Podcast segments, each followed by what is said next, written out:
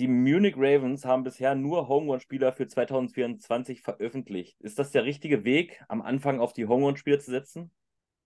Ja. Die Liga hat bekannt gegeben, dass bereits 15.000 Tickets verkauft worden sind für das Championship Game 2024. Glaubst du daran, dass wir nächstes Jahr äh, auf Schalke einen neuen Zuschauerrekord haben werden? Ja.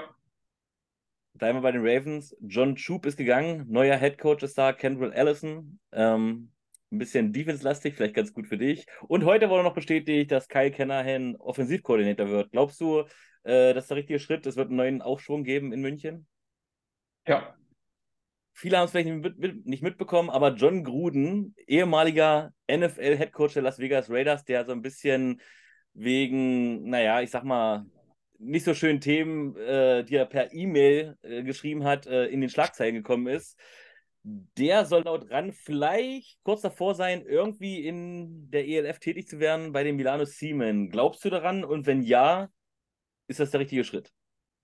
Also nein, ich glaube da nicht dran. Wir hatten eine Umfrage auf Insta gestellt, wie viele Starting Quarterbacks äh, denn wieder starten werden, auch im nächsten Jahr, also resigned werden. Äh, glaubst du, es werden mehr als acht äh, sein von den 16, die letztes Jahr da waren? Nein. Nein.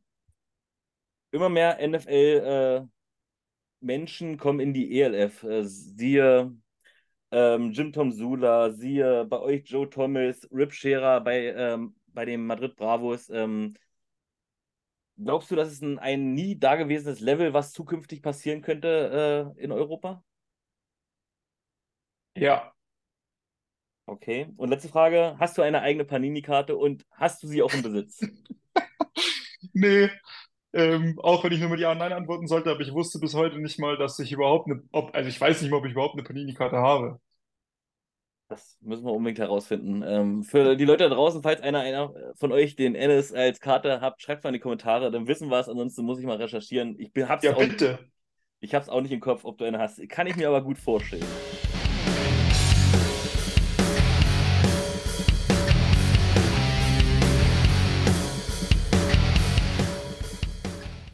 Hallo, liebe Leute, wir sind zurück zu einer neuen Ausgabe Real Talk. Ähm, heute habe ich mir einen Spieler von den Munich Ravens äh, zu Gast eingeladen. Das ist der Enes Kasa. Enes, grüß dich.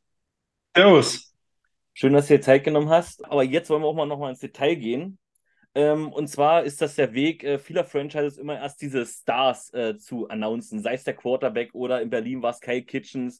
Äh, München geht den anderen Weg, sind zwar auch irgendwo Stars, sage ich mal, ähm, aber setzen bisher nur auf Homegrown-Spieler. Äh, du hast gesagt, das ist der richtige Weg. Warum ist das für dich der richtige Weg? Warum hätte man nicht zum Beispiel, falls er wiederkommt, äh, einen Chad Jeffries als erstes äh, sein sollen?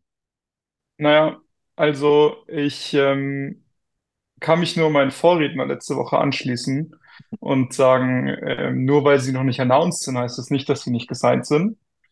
Ähm, auf der anderen Seite muss ich auch dazu sagen, dass ich, ich bin natürlich selber ein Homegrown, aber ich finde es schon wichtig, dass Teams, beziehungsweise ich finde, dass Teams darauf aufbauen sollten, was für Homegrown-Spieler sie haben, ähm, was für, was für Talente sie besitzen, auf was für Positionen sie dann am Ende des Tages, wenn alle Homegrown-Spieler soweit gesigned sind, äh, was für Lücken da entstehen und die dann mit entsprechenden Imports, seien das jetzt EU-Imports oder Amerikanern, auffüllen sollten. Kannst du der Vorredner auch zustimmen, dass es dir eigentlich egal ist, wann du, äh, wenn du veröffentlicht wirst, oder findest du diese mediale Präsenz? Weil gerade am Anfang, die ersten Signings sind ja doch noch ein bisschen präsenter, weil der 34. Ich will nicht sagen, es interessiert irgendwann einen nicht mehr, aber dann hat man schon die ganzen Signings satt. Ist das für dich eher eine Ehre? Oder ist es dir auch total egal, wann du äh, veröffentlicht wirst? Ähm, genau. Naja, also total egal möchte ich nicht sagen, aber ich finde es auch nicht super wichtig, dass ich, ich glaube, was war ich, mit dem Jonas Göncke zusammen halt, ich glaube, Nummer 5 und 6 oder 6 und 7, schau, ich weiß nicht mal. Hm. Ähm, also wie gesagt, ganz egal ist mir nicht, ist natürlich schön, ähm, so ein bisschen Wertschätzung auch von seinem eigenen Team zu bekommen und so ein bisschen, das zeigt ja auch, dass sie an einen glauben, wenn sie einen früh signen und früh announcen.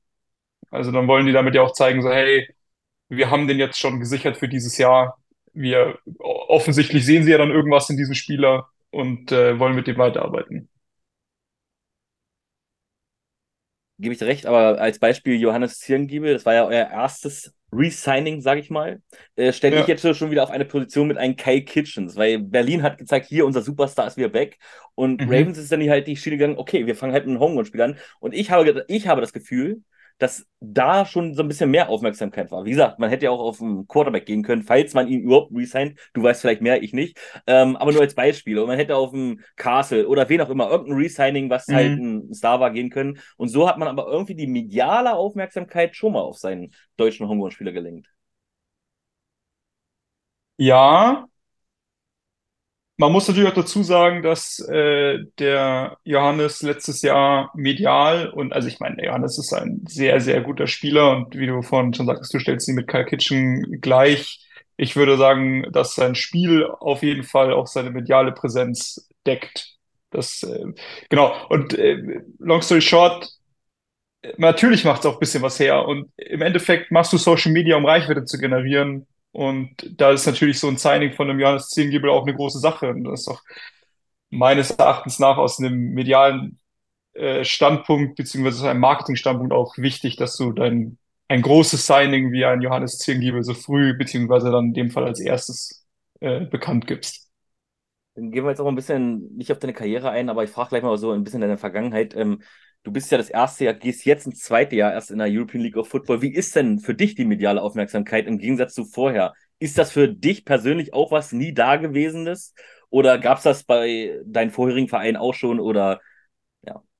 Nee, gar nicht. Ich ähm, muss auch ehrlich dazu sagen, dass ich jetzt keine Rampensau bin.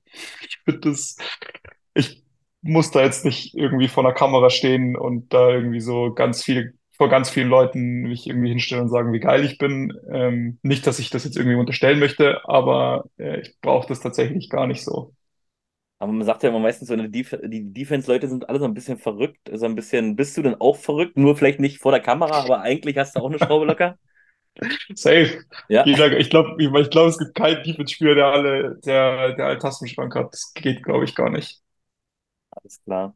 Ähm, Kommen wir gleich zum nächsten Thema. Die Liga hat 15.000 Tickets verkauft. Ähm, die Liga geht sogar so weit, sie möchte diesen NFL-Europarekord von 48.000 paar zerquetschte ähm, ähm, knacken. Äh, glaubst du auch daran? Glaubst du wirklich, wir schaffen die 50.000 als Beispiel? Ist, oder ist das noch ein Wert, der ist noch zu weit weg? Einfach, was dein Bauchgefühl sagt.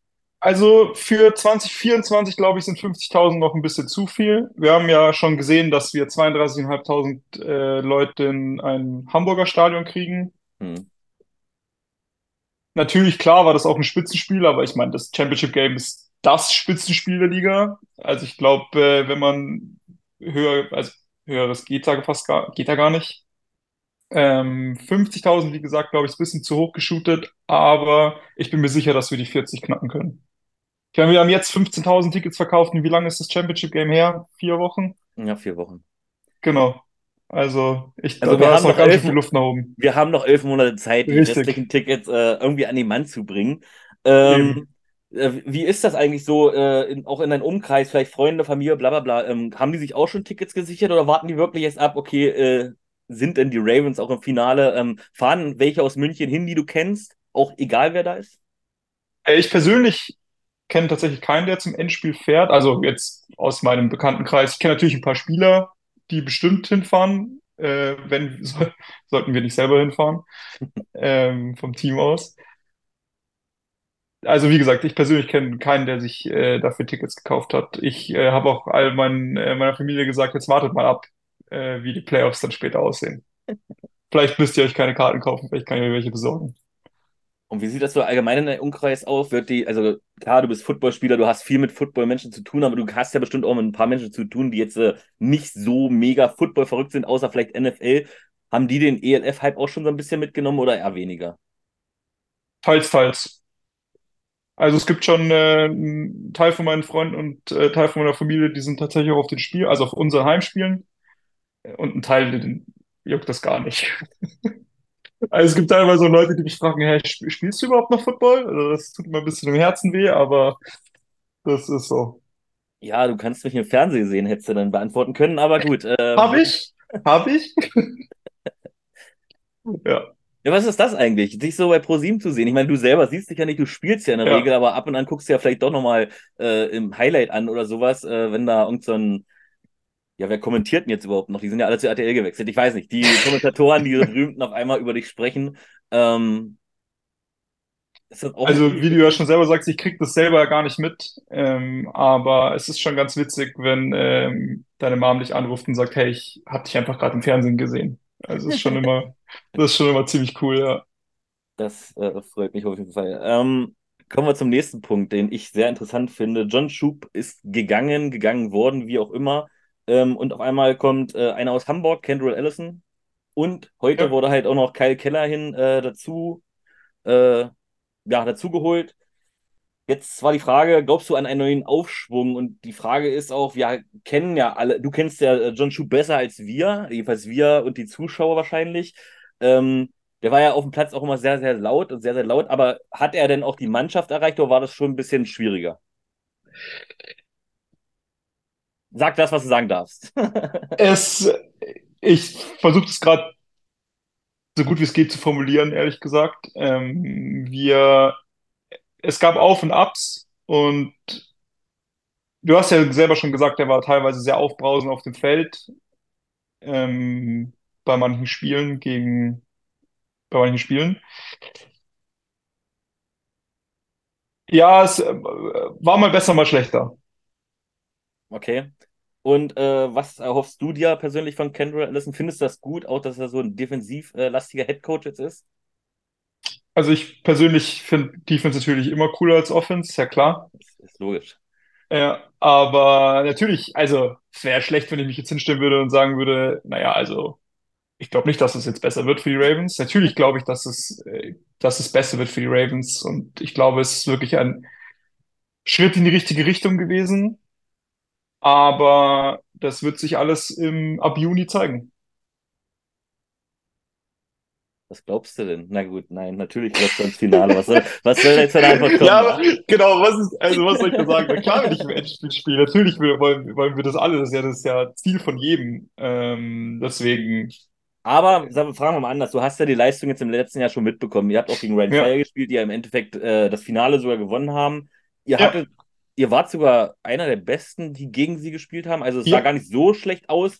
Äh, wenn man die anderen Spiele so vergleicht, Frankfurt hat auch noch gut mitgehalten, aber andere Teams sind Ja. halt total untergegangen. Ähm, jetzt hast du ja, oder ihr als Team einmal dieses Niveau auch mitbekommen. Ähm, jetzt die Frage, wo siehst du das Niveau und ähm, allgemein? Und äh, wie schwer ist es da ranzukommen, äh, so auf dem Ryan Fire Level? Also, dass ihr da hin wollt, klar, aber wie, wie groß ist denn die Lücke gefühlt von euch? Oder also auf deine erste Frage, wie gut das Niveau im Allgemeinen ist, ähm, natürlich ist es jetzt gerade das höchste in Europa. Liegt natürlich auch daran, dass jeder, wenn ich jetzt sage, namhafte Fußballspieler, klingt das so sch- falsch, aber ich glaube, du weißt, was ich meine. Der, jeder, also die besten Spieler wollen natürlich in der höchsten Liga competen. So. Und natürlich ist das Niveau dadurch nach oben gegangen, allgemein. Und das Niveau ist meines Erachtens nach auch ziemlich gut geworden. Und wir haben zum Beispiel auch so Jungs wie Johannes Zirngiebel, der eigentlich spielt wie ein Import. Also es gibt, die, solche Leute gibt es ja in jedem Team und meistens nicht nur einen. Und ähm, zu der Frage, wie wir dastehen, also ich kann mich nur wiederholen und kann einfach nur sagen, dass es nur besser werden kann. Und wir haben letztes Jahr gezeigt, dass wir trotzdem wir ein First-Year-Franchise waren, wir waren kein etabliertes, lange Zeit etabliertes Team, wie zum Beispiel äh, die österreichischen Teams, die ja dann das Jahr davor in die ELF gewechselt sind. Wir hatten komplett neue Strukturen, komplett neue Coaches. Die haben davor nie zusammen gecoacht in dem, in der Konstellation. Wir hatten komplett neue Spieler, die hatten in der Konstellation nie davor zusammen gespielt und wir haben trotzdem ziemlich gut abgeliefert, würde ich jetzt einfach mal von uns behaupten. Und auch so ein Team wie Rhein Fire, ich meine, man hat es ja im Endspiel gesehen, es war ja gut, bis auf jetzt das Ende vom vierten Quarter, aber es war ja auch kein Blowout-Game. Und ich möchte auch behaupten, dass das erste Spiel gegen Rhein-Fire, wo wir in Rhein-Fire, also in äh, Düsseldorf gespielt haben, war ja auch kein richtiges Blowout-Game. Das zweite Spiel schon ein bisschen mehr. Aber ich würde uns auf jeden Fall schon mit ganz oben dabei sehen, klar. Dich beruhigt, wir auch. Ähm, aber dann noch eine Frage, oder was heißt beruhigt? Das könnte auch den Druck aufbauen, ich weiß es nicht. Aber Defensivspieler mögen den Druck, glaube ich. Beim Offensivspiel hätte ich jetzt ja aufpassen wir brauchen, wir brauchen den. Ja, ähm, aber warum, du sagst es, ihr hattet in der Konstellation nicht zusammen gespielt. Ah, das Team, Coach ist eine andere Kiste, das ist äh, aber als Team in Bayern gibt es ja nun mal viele GFL, GFL 2 Teams. Ähm, warum ja. hat es nie ein Team wirklich geschafft, äh, das, was die Ravens jetzt geschafft haben, so die ganze Kraft zu bündeln? Warum äh, haben nicht zum Beispiel die Besten der Besten bei den Munich Cowboys gespielt, sondern wirklich verteilt auf vier, fünf Teams? Boah, das, äh, das ist eine Frage, die geht, glaube ich, äh, die kann man jetzt, glaube ich, ewig diskutieren. Das hat, glaube ich, ganz viel mit Politik zu tun, ganz viel mit Standort, ganz viel mit, äh, mit dem monetären Aspekt. Also da, das ist einfach ein multifaktorielles Ding, dass das nicht geklappt hat, dass ein Team gesagt hat, alle klar, wir holen jetzt die, wir nennen uns ja selber das Bavarian All-Star Team. Äh, wir machen das jetzt. So, deswegen hat es in der GFL einfach nicht geklappt. Lassen wir einfach genauso stehen. Ähm, Im Endeffekt habe ich mir das fast schon gedacht. Kommen wir zu dem Thema äh, John Gruden, auch wenn du gesagt hast, okay, es wird nicht passieren, brauchen wir gar nicht weiter dis diskutieren, aber er war ja nun mal bei den Seamen, warum ja. auch immer. Ähm, er hat auch Interesse an der ELF irgendwo gezeigt, vielleicht will er ja auch nur ein bisschen investieren. Ähm, Ran hat natürlich gleich geschrieben, okay, könnte Coach werden, obwohl sie ja eigentlich schon Headcoach äh, veröffentlicht haben. Ich kann mir nicht vorstellen, dass er jetzt nur OCDC oder Position Coach werden möchte.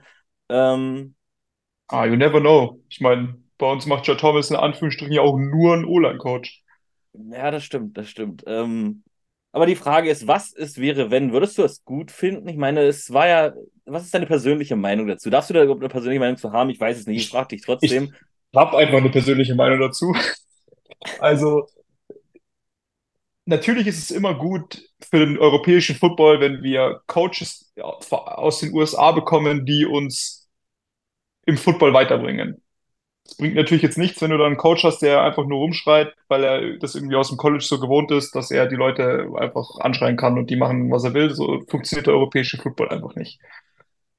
Wenn aber ein, ein Gruden jetzt hinkommt und einfach sagt, okay, sei es jetzt Mailand oder irgendein anderes Team, Jungs, ich möchte euch gern Football beibringen, dann finde ich persönlich das immer gut, weil das den europäischen Football nur nach vorne bringt. Und je weiter der europäische Football, Football qualitativ kommt, desto mehr hat jeder davon. Desto mehr haben die Spieler im Endeffekt davon, weil mehr Leute zuschauen, weil die Qualität höher ist, desto mehr hat die Liga davon, weil eben mehr Leute zuschauen, weil die mediale Präsenz besser ist.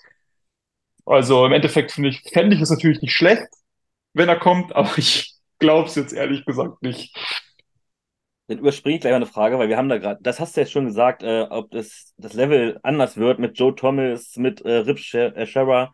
Scherer, wie auch immer, äh, Jim Tom Sula. Jetzt kommen wir mal zu Joe Thomas. Ich meine, der spielt, der spielt nicht, Quatsch, der kommt zu euch, äh, will euch coachen, ähm, hat aber selber auch noch nie als Coach, äh, ist noch nie als Coach tätig gewesen. Jetzt kommen schon die ersten Stimmen, ja, was soll das, bla bla bla bla.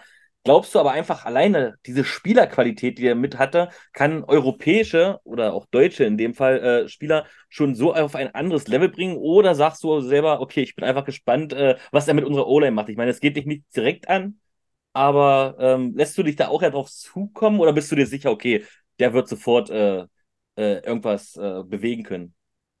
Also, ich persönlich lasse es natürlich erstmal auf das Team zukommen. Ich glaube natürlich daran, dass Joe Thomas, auch wenn er noch nie in Anführungsstrichen nur gecoacht hat, sondern immer Spieler war, hat er natürlich trotzdem mitbekommen, was ein Spieler braucht, um besser zu werden. Und das waren in der NFL sind, die werden dafür bezahlt, perfektionistisch zu sein. Dafür kriegen sie Millionen Dollar. Also bin ich mir ziemlich sicher, dass er den einen oder den anderen Trick einem unserer O-Liner beibringen kann, oder eine, die eine oder andere Technik, dass die nur besser werden können. Also ich glaube da tatsächlich sehr fest daran, dass er unsere O-Line auf jeden Fall voranbringen wird. Glaubst du auch, dass es vielleicht potenzielle noch geilere Spieler, also nicht, dass eure O-Line nicht geil war, die war schon sehr, sehr geil. Ich feiere unsere O-Line. Ja, ich auch. Ich auch. Persönlich, ich auch. Ähm, aber vielleicht kommen noch ein, zwei noch geilere dazu, einfach nur aufgrund des Namens. Ähm, wie wäre es bei deiner Position, wenn da jetzt ein Hall of Famer kommen würde? Äh, als Beispiel, das klingt natürlich doof, du hast ja schon geresigned, aber beim anderen Team, würde, würde dich das reizen unter einen Hall of Famer? Würdest du dafür so in Erwägung ziehen, das Team zu wechseln?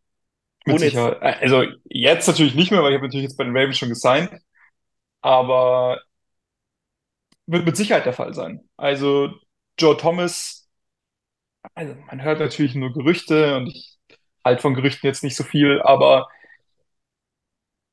natürlich wird es einen Impact haben. Natürlich werden, werden O-Liner aus Deutschland oder der, oder ich sage jetzt mal dem europäischen Umland äh, kommen und sagen, hey, ich würde gerne bei euch spielen, weil da ist halt jetzt Joe Thomas und ich glaube eben auch, dass Joe Thomas mich weiterbringen kann. Und natürlich ist es für, für Spieler super interessant, wenn da jetzt jemand ist wie ein NFL Hall of Famer. Ich sage jetzt mal, wenn ein Ray Lewis jetzt sagen würde, okay, ich coach äh, jetzt Linebacker, bin ich mir sehr sicher, dass äh, das genau denselben Effekt hätte. Also es wäre für mich genauso, wenn ich sage, okay, Alter, da ist ein, da ist ein Hall of Fame, also ein NFL Hall of Fame Spieler, sei es egal welche Position.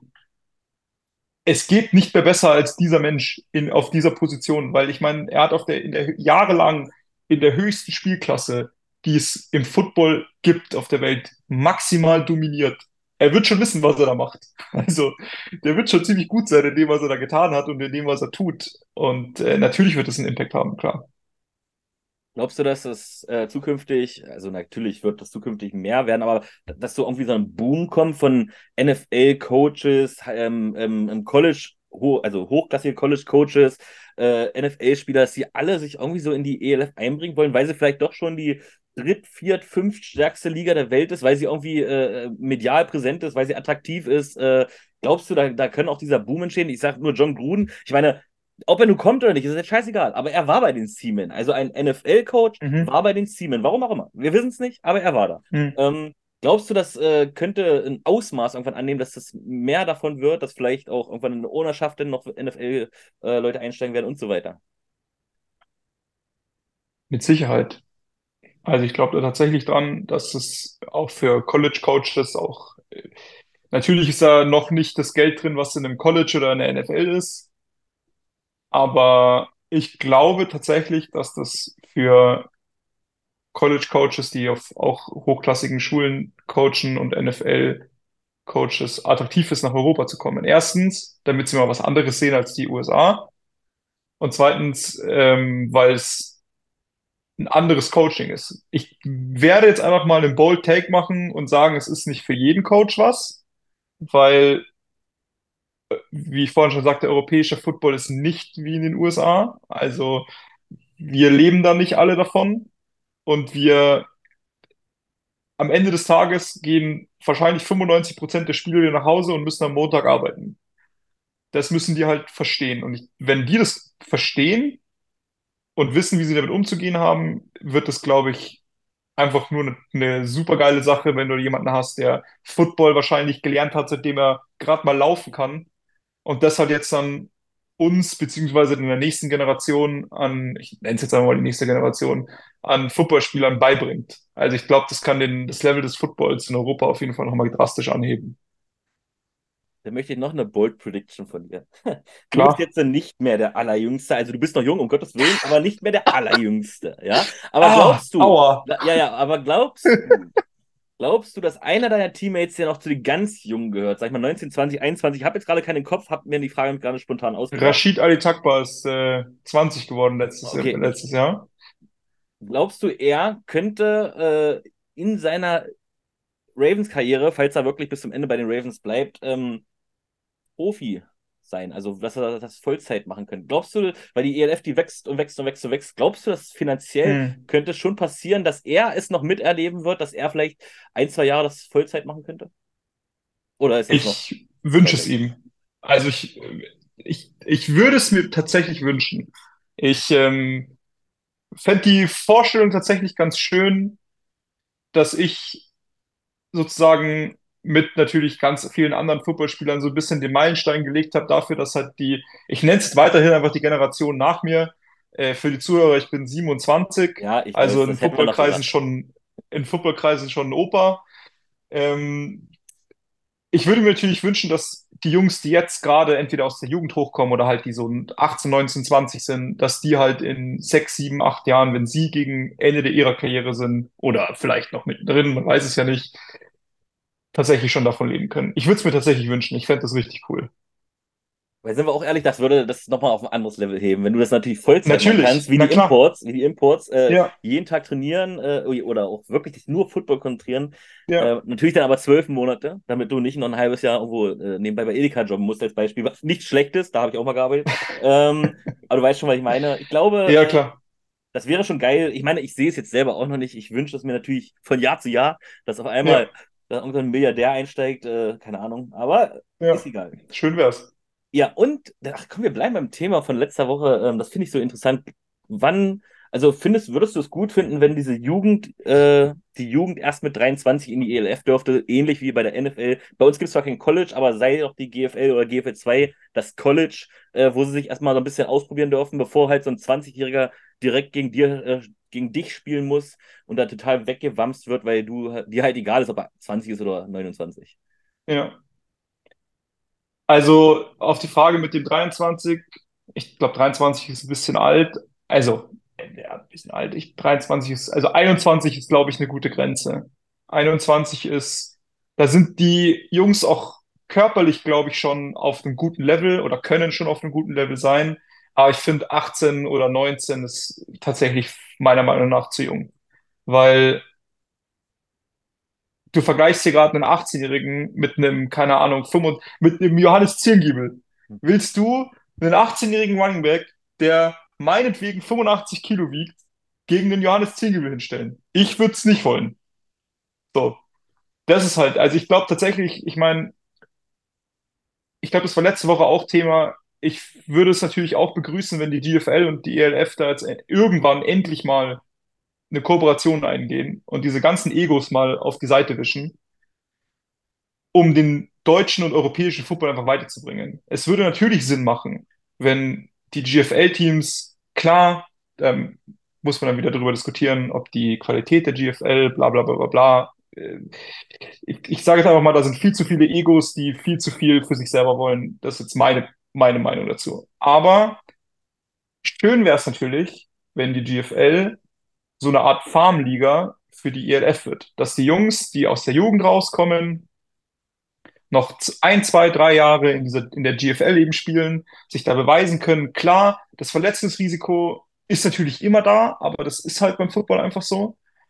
Aber es wäre natürlich cool, wenn die sagen, alles klar, du bist jetzt 18, du bist jetzt 19, ich würde dich jetzt gerne zwei Jahre noch in der GFL einsetzen und mit 21 kannst du dann als, in Anführungsstrichen, fertiger Footballspieler in die ELF wechseln, um dann da auf dem höchsten Niveau weiterzuspielen. Also wie du vorhin schon eben sagtest, das sozusagen das College-Spielen. Also das wäre, das wäre ganz nice. Aber ich, das sehe ich gerade noch gar nicht. Ich auch nicht, weil die, also es ist verständlich. Also wenn ich jetzt ein GFL-Verantwortlicher wäre, ich möchte mich auch nicht als Farmteam sehen. Ich möchte natürlich auch das bestmögliche Team äh, dahinstellen. Und sind, sind wir mal ehrlich, zum Beispiel bei den äh, äh, New Yorker Lions, Braunschweiger Lions, wie auch immer sie heißen, da ist ja in der Nähe auch kein äh, äh, ELF-Team als Beispiel. Da spielen ja auch wirklich noch richtig krasse Athleten. Ja, ähm, ja, würde ich natürlich nicht als Farmteam sehen für Berlin Thunder oder ähnliches. Aber ich, ja, aber ich weiß schon, was du meinst. Jeder, jedes Team sollte bereit sein, wenn der Spieler sagt, ich möchte noch einen Schritt höher gehen in die ELF, sie dazu auch ja, ist gerne zu sehen, weil man möchte immer, dass der Spieler im ja, bestmöglichen, im höchsten äh, Level spielt. Äh, genau. Also ich, ich begrüße das sehr, weil ich habe immer die Vorstellung, ich bin ja nur ein Zuseher und ich möchte natürlich das beste Niveau sehen. Wie gesagt, ich, ich möchte nicht, dass die ELF eine Ausbildungsliga ist und da unbedingt, ich möchte das nicht. ja, Ich möchte halt krasse Athleten da sehen, wie dich und Zirngiebel und Kitchens, die sich da einfach die Köpfe gegeneinander wamsen. Ja, und nicht, dass das ein 18-Jähriger sich dann noch wehtut und dann irgendwie, das möchte ich nicht. ja. Ja, aber gut, es ist auch Und meine wenn ich dazu Meinung. noch was sagen darf, Darfst wenn du. ich dazu noch was sagen darf,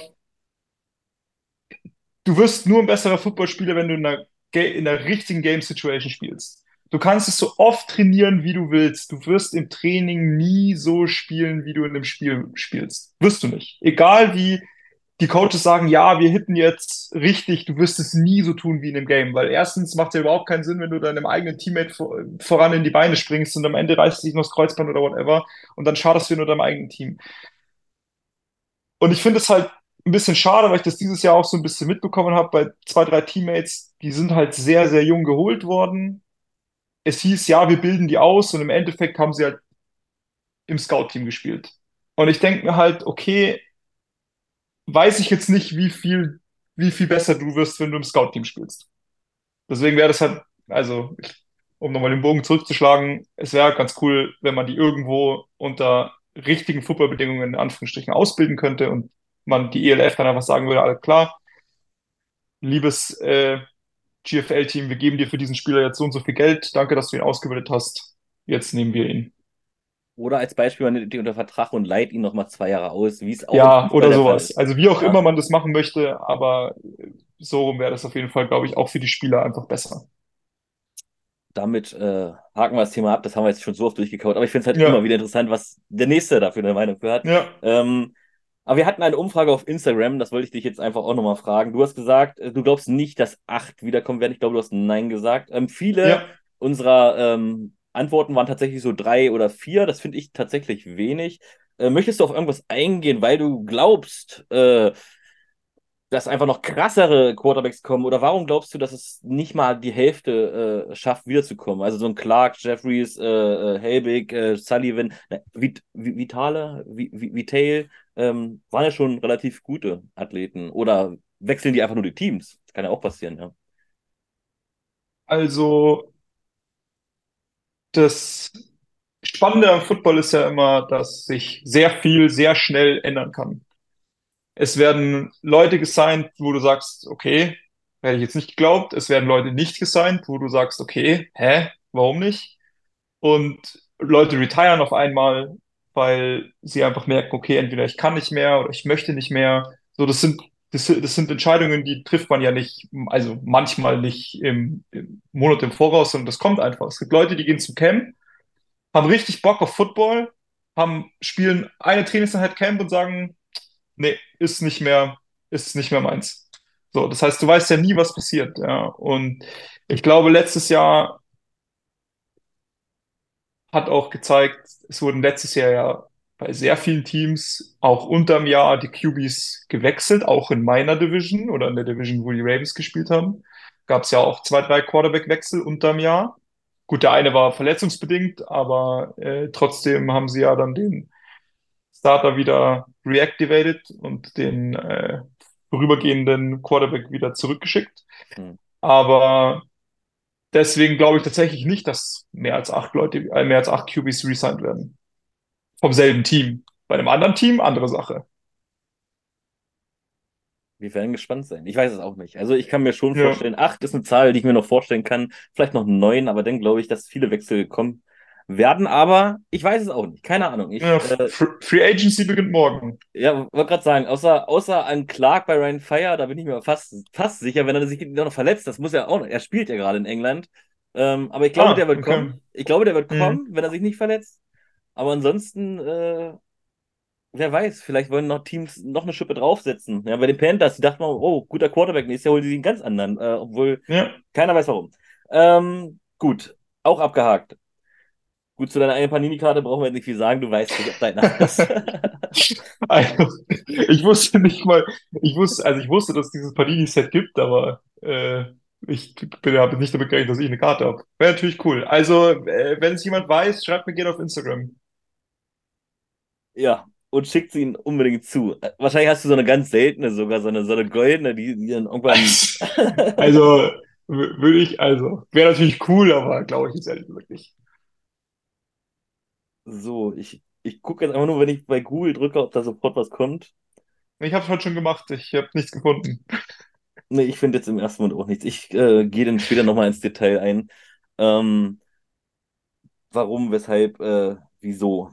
Also, nochmal jetzt äh, mal ein bisschen zu dir ganz kurz. Du hast selber gerade gesagt, du bist 27, äh, 17. April 1996, falls es irgendwen interessiert, in Starnberg, wo auch immer das liegen mag. Also ich kenne es ja. Südlich von München. Ah, sü südlich, ne? Also noch, noch weiter äh, im Süden. Also ich bin ja eher so Mitteldeutschland bis Norden hin. Also ich kenne mich da unten gar nicht aus. Ähm, und da hast du auch angefangen bei den Argonauts. Auch noch nie Das ist gehört. richtig, ja. Ähm, gibt's ist, die noch? äh, die gibt's tatsächlich noch. Habe ich mich äh, selber gewundert, aber äh, die gibt's tatsächlich noch, ja. Spielen Bayernliga, glaube ich. Okay, also wie bist du 2014 da hingekommen äh, zum Football? Ich meine, ich, War auch wenn ich jetzt in, 2012? es war 2012? Ja, Okay. 2012. Ähm, ich, glaube, wie ganz, ganz viele in Deutschland in meinem Alter, ich Fußball gespielt, sehr viel gelbe und rote Karten bekommen und dann einfach mal von irgendwem gesagt bekommen, hey, probier doch mal Football aus. Hingegangen, verliebt und nie wieder gegangen. Glaubst du, dass äh, gerade auch in der Bayernliga, also in der Amateurliga, sage ich mal, wirklich die Coaches auch mal zum Fußball gehen sollten und gucken sollten, okay, wer kriegt hier oft gelbe und rote Karten? Äh, den könnte ich für mein Team gebrauchen? Ja, sollten sie mal machen. Ich glaube, jedes, in Anführungsstrichen, Amateurteam braucht dringend Leute und ich glaube, das ist äh, tatsächlich gar keine schlechte Idee, ja. Habe ich noch eine neue Idee äh, hingebracht. Vielleicht, falls irgendwer zuhört und äh, ihr habt, äh, seid Coach eines äh, Amateurteams oder auch GFL-Teams, ist ja egal, die haben ja auch eine zweite Mannschaft und so weiter. Ähm, guckt doch mal bei Fußball vorbei. Da laufen sehr, sehr viele Millionen Kinder sogar rum. Ähm, vielleicht ist ja was Interessantes dabei.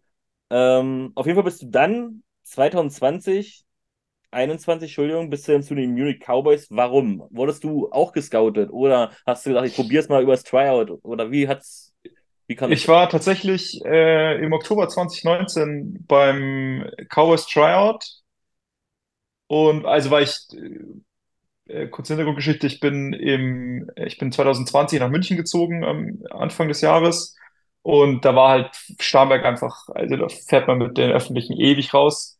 Und dann dachte ich mir, okay, gut, bietet sich ja jetzt mal an. Und ich wollte auf jeden Fall irgendwie mal den Shot probieren in die GFL. Ich dachte mir, ich, also von Anfang an dachte ich mir nicht, okay, ich werde jetzt safe GFL spielen. Ich dachte mir, gut, selbst die zweite Mannschaft spielt ja damals eine Liga höher als Starnberg. Und dachte ich mir, gut, dann fange ich halt in der, in der dritten Liga an und mache vielleicht irgendwann den Sprung in die GFL.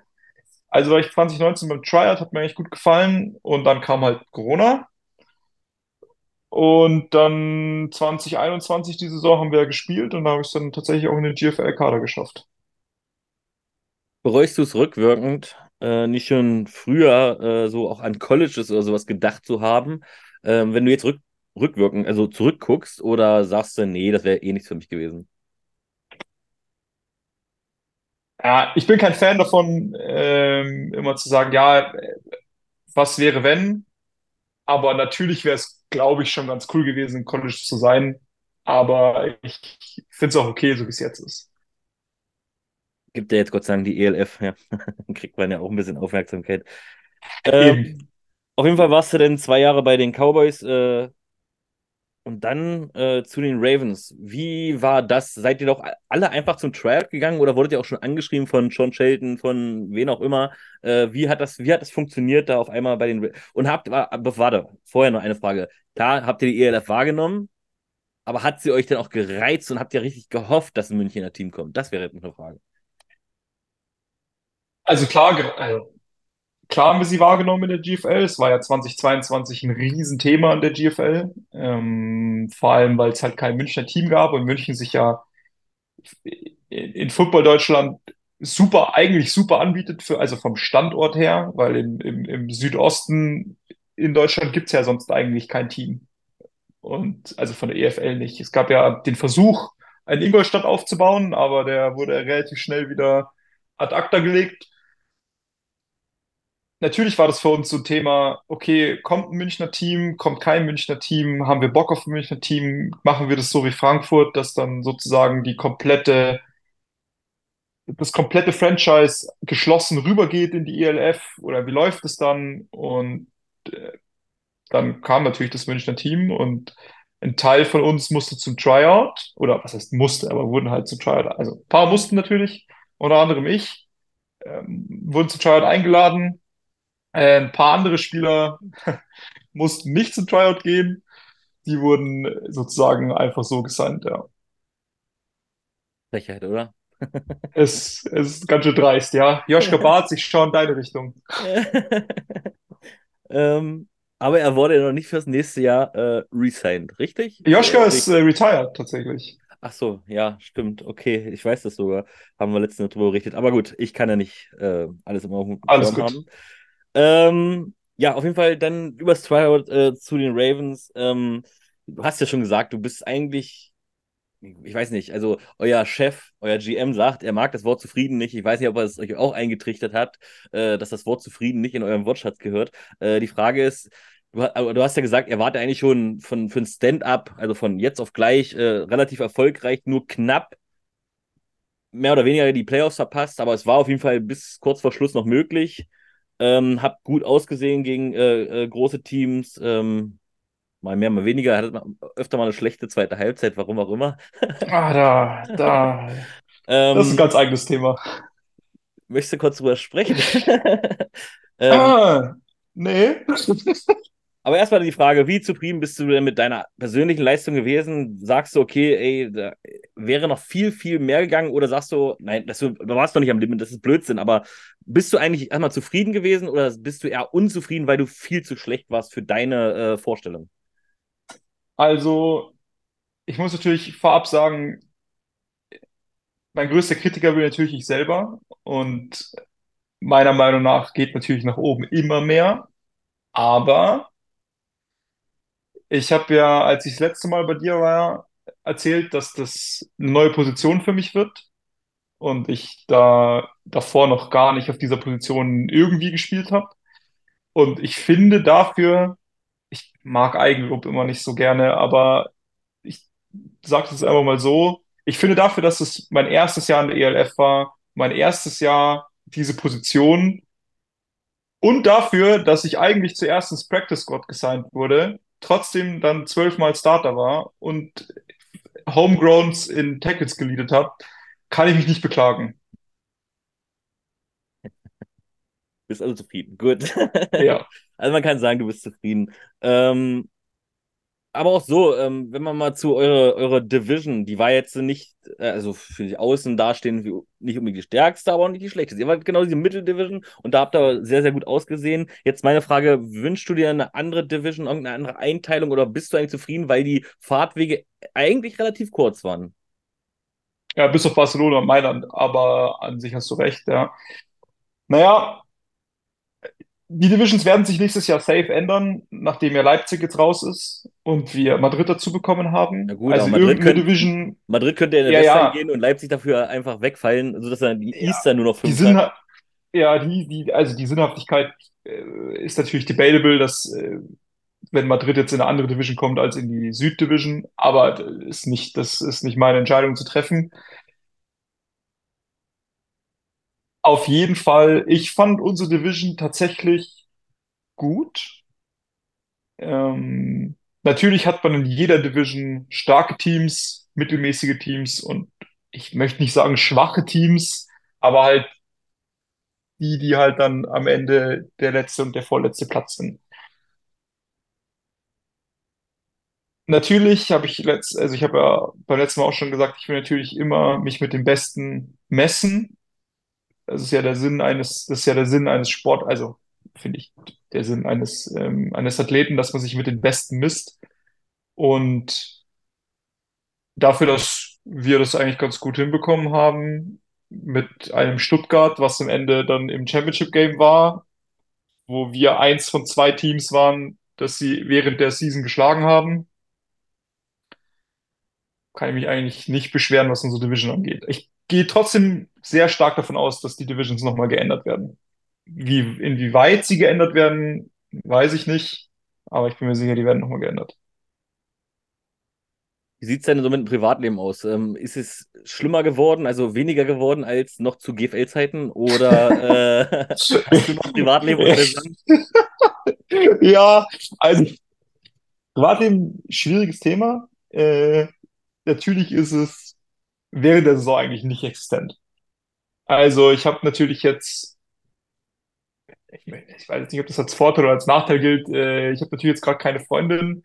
Das heißt, mir fällt da halt schon mal, das klingt jetzt mal so wie wenn man das sagt, aber mir fällt halt einfach ein riesen Zeitbatzen weg. Ja, ich kann praktisch meine, meinen Sommer Vollgas auf Arbeit, nach der Arbeit straight zum Football, vor der Arbeit ähm, Film gucken, während der Mittagspause Film gucken, so, das ist, äh, das ist natürlich für mich dann persönlich besser. Aber natürlich, klar, es geht wesentlich mehr Zeit drauf. Allein die Barcelona-Reise. Ich meine, wir sind Freitagabend hingeflogen, wir haben Samstagabend gespielt, wir sind Sonntagmittag zurückgeflogen.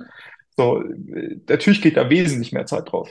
Aber das wussten wir alle vorher und ähm, ich finde es jetzt nicht dramatisch. Also Privatleben hast du nicht, du hast gesagt, du musst aber arbeiten, ähm, bist danach direkt zum Training. Ähm, also Was sagt denn dein Arbeitgeber dazu? Weil das nimmt ja dann doch schon viel Zeit. Hat der was gemerkt, dass du vielleicht mal ein bisschen kaputter warst nach einem Wochenende oder ist da dein Arbeitgeber relativ entspannt? Fun Fact: Ich habe während der Saison meinen Arbeitgeber gewechselt. Hm. Ähm, deswegen war das ein bisschen schwierig mit den Urlaubstagen. Aber ich habe mir halt dann teilweise einfach, äh, je nachdem, wie ich es mir legen musste, Freitag oder Montag freigenommen. Ging ja manchmal einfach nicht anders. Aber ich bin ja auch, dreimal auf Holz geklopft, ganz gut durch die Saison, ganz gut verletzungsfrei durch die Saison gekommen. Klar, man kriegt da mal Cuts and Bruises so, aber das ist halt Football. Aber damit kann ein Arbeitgeber, glaube ich, leben. So. Und ähm, ich habe es ja schon mal erzählt, ich arbeite ja im Büro, deswegen ist da jetzt auch nicht, nicht wirklich körperlich anstrengende Arbeit verlangt. Also das kann man auch, wenn man ein bisschen beat up ist. Geht schon. Also du kannst dich sozusagen mit Wehwehchen auch mal auf den Bürostuhl setzen, äh, lässt sich ja, schon ja. aushalten, als wenn du äh, irgendwie Steine schleppen müsstest äh, von einer Mauer zur nächsten.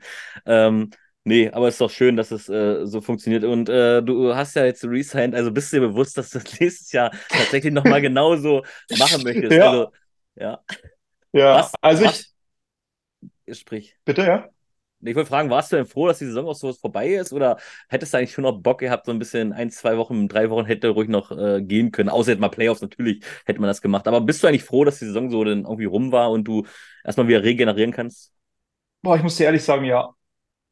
Also ich war wirklich froh, dass dann das letzte Spiel auch rum war. Klar, Playoffs wäre natürlich auch, auch geil gewesen. Aber wenn du weißt, du kommst in die Playoffs, also ich meine, wir hätten beim letzten Spiel was 150 plus Punkte gewinnen müssen. Wir haben nur mit 55 Punkten Vorsprung gewonnen. Sorry. Sorry nochmal an der Stelle. Ähm, aber ja, mein Körper war schon, so eine Saison ist dann doch auch ganz schön anstrengend für den Körper, ja. Also war am Ende dann doch froh, dass ich dann einfach mal Ruhe hatte. Und jetzt kommen wir nochmal zu den Ravens allgemein. Wir haben schon oft geredet, die Fans sind geil, äh, Stadion ist geil, äh, Menschenmasse ist eigentlich auch schon ziemlich geil, wie du selber sagst. Es gab halt kein NFL-Europa-Team, das sind echt, echte Ravens-Fans oder vielleicht noch ein paar Cowboys-Fans, ein paar Straubing-Fans, aber es sind halt äh, so Eingewächse, da kommt nichts von früher ja. äh, sozusagen. Ähm, ich kenne mich aber in München überhaupt nicht aus, was Zuschauerzahlen angeht. Äh, Gab es denn da schon GFL-Teams, die äh, auch schon so bis 3.000, 4.000 an Zuschauer hatten? Oder ist das wirklich äh, gerade, was die Ravens mit 5.000 bis 6.000 äh, absolut, äh, äh absolut äh, ja, nicht zu beschreiben? Oh, ich kann dir das ehrlich gesagt gar nicht sagen, ob das vor 20 oder 15 Jahren bei den Cowboys mal besser war. Ich sag mal so die letzten sagen, fünf halt, Jahre. Die letzten fünf Jahre waren bei den Cowboys auf jeden Fall definitiv nicht so viele Leute. Also wir hatten, ich glaube, bei einem Playoff-Spiel gegen die Kölner waren wir, glaube ich, zweieinhalbtausend oder so. Und das war schon wirklich mit Abstand sehr viel. Ich glaube, die Saisons davor, als das Frankfurt noch Frankfurt Universe hieß, ich glaube, da waren dann tatsächlich mit den Frankfurter Fans auch mal so zweieinhalb bis drei da. Aber das war dann wirklich schon absolutes Maximum. Das, was die Ravens an Zuschaueranzahl hatte, war schon wirklich mit Abstand mehr als die Munich Cowboys, glaube ich, jemals hatten. Aber nagel mich da jetzt bitte nicht drauf fest. Mache ich nicht. Ähm, ich rede ja auch so jetzt, weil das Problem ist, selbst wenn es vor 20 Jahren da 12.000 äh, äh, jedes Wochenende waren, wo waren sie jetzt die letzten 20 Jahre, dass sie jetzt auf einmal wieder ja. auftauchen bei den äh, Ravens? Ähm, ähm, aber auch so, ähm, das, ja. das ich, ich vergleiche ja, auch wenn das die, nicht jeder hören mag, aber ich vergleiche die Ravens so ein bisschen mit, mit Ryan Fire im ersten, also ihr im ersten Jahr, das vergleiche ich mit Ryan Fire im ersten Jahr, nur, dass Ryan Fire halt wirklich diese Fanbase hatte, aber weiß nicht, ihr seht, äh, ihr seid ein Franchise, was wirklich äh, auch attraktiv ist, anscheinend für Zuschauer. Ähm, irgendwie wirkt das Office auch, also was nach außen so rauskommt, wirkt alles sehr, sehr gut, sehr professionell.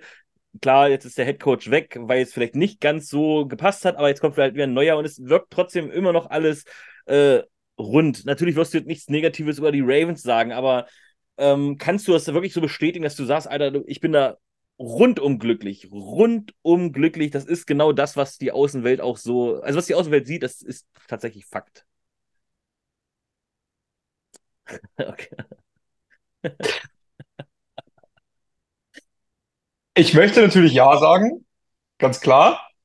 Ich glaube tatsächlich, dass das bis aufs erste Spiel, aber da muss ich tatsächlich auch dazu sagen, das war natürlich das erste Spiel, da gab es nämlich organisatorisch ein paar Probleme, sage ich jetzt mal so. Ich glaube, für die Fans ist es wirklich eine saukoole Experience. Ich meine, wir Spieler kriegen das ehrlich gesagt überhaupt nicht mit, aber es gibt ja davor auch so eine kleine Party und so ein, äh, eine Art Tailgating und gibt ja auch ganz, ganz viel Zeug da, also ganz viel Stände und so. Aber also, wie gesagt, wir Spieler kriegen davon gar nichts mit, weil während das stattfindet, sind wir halt in der Kabine. Also für die Zuschauer ist, glaube ich, schon eine richtig coole Experience. Und ich glaube auch, also ich finde persönlich auch, dass die Ravens nach außen einen sehr, sehr, sehr guten Job machen. Sei das jetzt Social Media. Ähm, ich bin da leider auch ein bisschen, natürlich ein bisschen biased, aber ich äh, muss meinem Vorredner von letzter Woche da ein bisschen widersprechen. Ich glaube natürlich, dass die Ravens äh, schon mit den, den geilsten Content hochladen. Nochmal äh, kleiner Shoutout an Theo Nagel. Die Videos sind einfach heftig. Aber ich muss natürlich dazu sagen, dass als Spieler nicht alles immer so ist, wie es scheint. Aber es ist natürlich nicht schlecht. Das lasse ich jetzt einfach mal so stehen. Lass mal einfach so stehen und es ist wahrscheinlich auch überall irgendwo so. Ich hatte gestern Coach, äh, ich nicht, Stefan, Entschuldigung, ich war es nicht. Stefan hatte Coach Dreck äh, von Ryan Fire da und der hat auch gesagt, da gab es zum Beispiel mal Spielerzoff, das kriegt man nach außen ja auch nicht mit. Da ist ja. immer die Happy Family, aber es gab tatsächlich zwischenzeitlich auch mal Spielerzoff. Und Coach Dreck hat auch gesagt, und ihr habt in Düsseldorf, äh, in Duisburg gespielt. Er hat gesagt, mhm. jeder Spieler sagt immer, ja, ich bin voll im Fokus, kriegt nichts mit von den vielen Zuschauern. Aber er hat gesagt, wenn du durch diesen Tunnel reinläufst, kriegt jeder Gänsehaut. Ja. Ähm, war, war das wirklich so? Ist, oder ist man da auch schon im Tunnel? Äh, also ich kann natürlich jetzt nicht für jeden sprechen, aber mein Erlebnis ist schon immer so, dass beim Einlaufen kriegt man die Zuschauer natürlich mit, weil ich meine, das ist ja auch für die Zuschauer so eine, eine Art Main-Event, mhm. der Einlauf des, des Heimteams. Während dem Spiel muss ich aber sagen, kriege ich tatsächlich gar nichts von den Zuschauern mit. Also ich höre halt, du hörst natürlich, dass es einfach laut ist. Ähm, egal in welchem, also bei Rhein Fire natürlich ja, extrem. Dadurch, dass natürlich auch das Stadion von Rhein Fire geschlossen ist, hört sich das natürlich auch alles noch, noch viel, viel lauter an. Also ich weiß auf jeden Fall, dass äh, wenn Rhein Fire, also in Rhein Fire ähm, wenn unsere Offense auf dem Feld war, weil die Defense natürlich draußen im Huddle und hat halt Strategie besprochen und es war so laut, dass wir uns gegenseitig direkt ins Ohr schreien mussten, um uns überhaupt irgendwie zu äh, verständigen. Also das war schon eine ziemlich geile Atmosphäre, muss ich einfach zu sagen. Also muss ich jetzt einfach mal reinfeiern lassen. Ja? Die Atmosphäre da war schon absoluter Hammer, aber ich finde, dass die Ravens Fans auch eine ziemlich geile Stimmung machen. Dafür, dass wir in Anführungsstrichen nur die Hälfte sind, die bei Rhein Feier sind, wir kein geschlossenes Stadion haben, ist es da ganz schön laut. Und das finde ich persönlich ziemlich nice. Aber meine Frage zu beantworten, auf jeden Fall, also beim Reinlaufen kriegt man sich schon mit, aber beim Game selber in ganz seltenen Momenten mal. Also bei einer Deception oder so hört man dann schon, dass auf einmal der Geräuschpegel wahnsinnig ansteigt. Oder wenn in die Haare gezogen wird. Ich meine, das war nicht bei eurem Spiel, aber ich kann mir gut vorstellen. äh, kann mir gut Frage, vorstellen. ob das legal war, ja, es ist legal. Ja, äh, da können wir auch mal drüber. Ich meine, du bist ja, ein bist ja auch ein Verteidiger. Ähm, jetzt meine Frage: Hättest du es genauso gemacht? ähm, wenn ich sonst nichts anderes zu greifen bekomme und bevor ich einen Horse Color Tackle mache, mache ich auf jeden Fall lieber einen Hard Tackle, wenn man das so nennen möchte. Ja. Safe. Also ich meine, die Haare sind Teil von der Uniform, die Uniform kannst du packen und als Defender muss man natürlich auch so dem, dem allgemeinen Football-Fan auch mal so klar machen, man, also einen Form-Tackle, glaube ich, passiert so gut wie nie. Du versuchst natürlich diesen Ballträger irgendwie irgendwas zu erwischen, was du greifen kannst. Vor allem, wenn es so ein Ballträger wie Glenn Tonga ist, wo du weißt, okay, der, das reicht halt nicht, wenn du den irgendwie mit einer Hand festhältst, so. Und da kann, ich glaube, Nasri war es. Mhm. Äh, ich kann ihn schon verstehen, dass der da einfach zugreift, was er zu greifen bekommt oder natürlich einfach anreißt. Und das waren halt in dem Fall einfach leider die Haare vom, vom Glenn, aber ich glaube, es fand er auch nicht so cool, aber im Endeffekt, äh, dann darfst du halt keine langen Haare haben. Ja, es ging halt um die Art und Weise, warum man nicht ihn einfach nur gehalten hat, warum man noch so runter. Ich habe auch immer wieder erklärt, ja, Problem ist bei Glenn Tunga, der läuft halt, auch wenn du in der Haare fällst, der läuft Richtig. noch zwei Meter. Und es Richtig. ist sein, Nasris Aufgabe. Aber wie gesagt, viele würde mich dafür hassen, deswegen sagt er zu nichts. Äh, es ist okay, es ist Ich legal. schon, kein Problem. Es ist legal. Lass mal Ja. so stehen. Ähm, Jetzt hatte ich, Mensch, ich muss aufpassen. Jetzt hatte ich nämlich noch eine Frage. Die, achso, du als alter Bayer, ja, oder junger Bayer, Ja. kannst ja, wir nämlich als alter Football-Bayer, ja. Ähm, ist es denn ein Traum von dir, bevor du denn irgendwann dein Karriereende äh, in langer Zukunft natürlich äh, äh, antrittst, noch einmal in der Allianz Arena zu spielen? Oder sagst du, nee, äh, das muss jetzt auch nicht unbedingt sein? Natürlich wäre es bombastisch, mal in der Allianz Arena zu spielen. Auf der anderen Seite hätte ich keinen Bock in der Allianz Arena zu spielen, wenn da halt 5000 Zuschauer sind. Weil ich, in die, äh, in die Allianz Arena passen, glaube ich, über 70.000 rein. Und wenn du da halt gerade mal einen halben Block befüllst, das, glaube ich, das ist halt wie tot dann da drin. Ich spiele lieber im Unterharinger Stadion passen 15.000 rein. Ich spiele lieber in einem bumsvollen Unterharinger Stadion, bevor ich in der leeren Allianz Arena spiele. Wenn wir aber das hinbekommen, dass die Allianz Arena wie in Hamburg oder jetzt im, im Finalspiel in der Schauinslandreisen Arena 30, 40, 50.000 Leute da reinbekommen, safe, sign me up. Safe mache ich das. Also ich will jetzt die Hamburger nichts unterstellen. Der Max Parz hat einen guten Job gemacht, einen richtig guten Job. Viele sagen sogar einen richtig geilen Job. Ich kann das nicht bewerten, weil ich nie in dieser Funktion gearbeitet habe. Die haben es aber geschafft, da halt ihre 32.500 Zuschauer reinzubekommen. Aber ich habe irgendwie das Gefühl, ich sage ja immer wieder, ich vergleiche, äh, äh, ich vergleiche, weiß nicht, irgendwie finde ich das, euer Office ganz geil. Und ich glaube, wenn die das sich wirklich vornehmen, dann schaffen die das auch. Ich glaube, München kann das schaffen, wenn sie sich das überhaupt Ja, vornehmen. Ich weiß ja gar nicht, ob es überhaupt geplant ist in den nächsten zwei drei glaube ich Jahren. auch. Ja, äh, ich glaube, die Also ich, das. kleiner Spoiler, ich glaube für nächstes Jahr noch nicht. Ja. ich dachte, du sagst jetzt, ich glaube für nächstes Jahr schon. Äh, Also es wäre schön, aber wie gesagt, wir, ähm, Ziel ist es jetzt erst, also kann natürlich da jetzt keine definitive Aussage für das Franchise geben, wofür ich spiele, aber ich würde jetzt, meine persönliche Meinung ist es jetzt erstmal, das Unterhachinger Stadion randvoll zu machen. Wenn wir das auf einer kontinuierlichen Basis schaffen, glaube ich, können wir dann auch erstmal damit anfangen und zu sagen, okay, wir wollen mal einmal, zweimal im Jahr eine Allianz Arena zumindest mal halb ausverkaufen oder so. Bold Prediction, gibt es nächstes Jahr ein 10.000er Spiel in München? Was sagst du? Das jetzt richtig geil. Einfach ich nur, richtig nice. Ich hoffe es wirklich, wirklich. Ich hoffe es einfach, dass wir dieses Stadion einfach voll machen. Also wie gesagt, 15 passen rein, 10 wäre natürlich ultra nice, aber also ich, ich sag, wir schaffen es. Einfach ein bisschen mehr Marketing noch reinbuttern und dann geht das schon.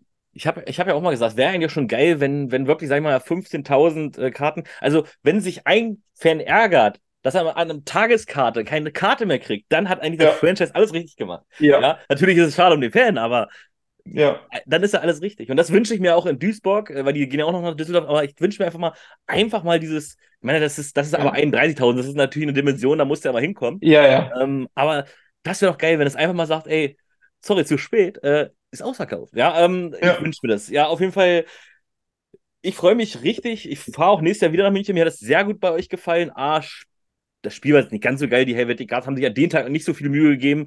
Ähm, aber ähm, es war halt schon eine geile Erfahrung in München im Stadion. Ihr habt ein cooles Stadion und nächstes Jahr gucke ich mal, dass ich da vielleicht irgendwie nicht, dass die Guards jetzt schlecht reden will. An den Tag haben sie einfach mal wirklich auch in der Verteidigung scheiße Ja. gespielt, was halt doof war. Ähm, aber irgend so ein richtig geiles, knackiges Spiel und dann sitze ich da mit 10.000 Leuten. Das habe ich jetzt auch so ein Gefühl. Jetzt, jetzt hast du mich angesteckt. Und äh, ich glaube, ich habe jetzt auch alles besprochen, alles gefragt. Ähm, wir müssen das jetzt auch nicht unnötig in die Länge ziehen. Es hat mir sehr, sehr viel Spaß gemacht, äh, dass du wieder Gast warst. Wir hatten einmal davor, jetzt einmal danach. Ähm, mal gucken, wann das nächste Mal ist, äh, wenn du ja, vielleicht kurz vor der Allianz Arena stehst, äh, doch noch im nächsten Jahr. Oder wir machen dann direkt live aus der Allianz Arena. Ich miete mir dann in der Allianz, Arena einen Raum, dann machen wir nach dem Spiel äh, einen Talk, irgendwie so. Äh, ja, nee. Ennis, es hat mir übel Spaß gemacht. Danke, dass du die Zeit genommen hast. Ähm, du kennst Ja, das. vielen Dank für die Einladung. Also ich bin äh, tatsächlich sehr, sehr gerne bei dir. Macht mir auf jeden Fall immer richtig Ja. Spaß. Du bist jetzt doch eine Rampensau, ich sag's dir. Vorhin hat er gesagt, er steht nicht so gern vor der Kamera, ja. ähm, wir handhaben das in der Regel so, dass der letzte, äh, dass der Gast das letzte Wort hat. Deswegen gebe ich dir jetzt nochmal das Wort, äh, sag, dass die Leute da in, in 10.000-fachen kommen sollen oder wünscht dir irgendeinen Spieler, der nach München kommen soll, denk dir irgendwas aus. Du hast die letzten Worte. Let's go. Okay. Ich möchte einfach nochmal sagen, ein Shoutout an alle Leute, vor allem die Ravens Fanzone. Richtig geil, dass ihr im ersten Jahr so zahlreich erschienen seid. Und lasst uns doch jetzt einfach nächstes Jahr das Unterhaching Stadion mal vollpacken. Für uns geil, ist für euch geil, ist für die Liga geil, ist für jeden geil. Deswegen in dem Sinne, vielen Dank.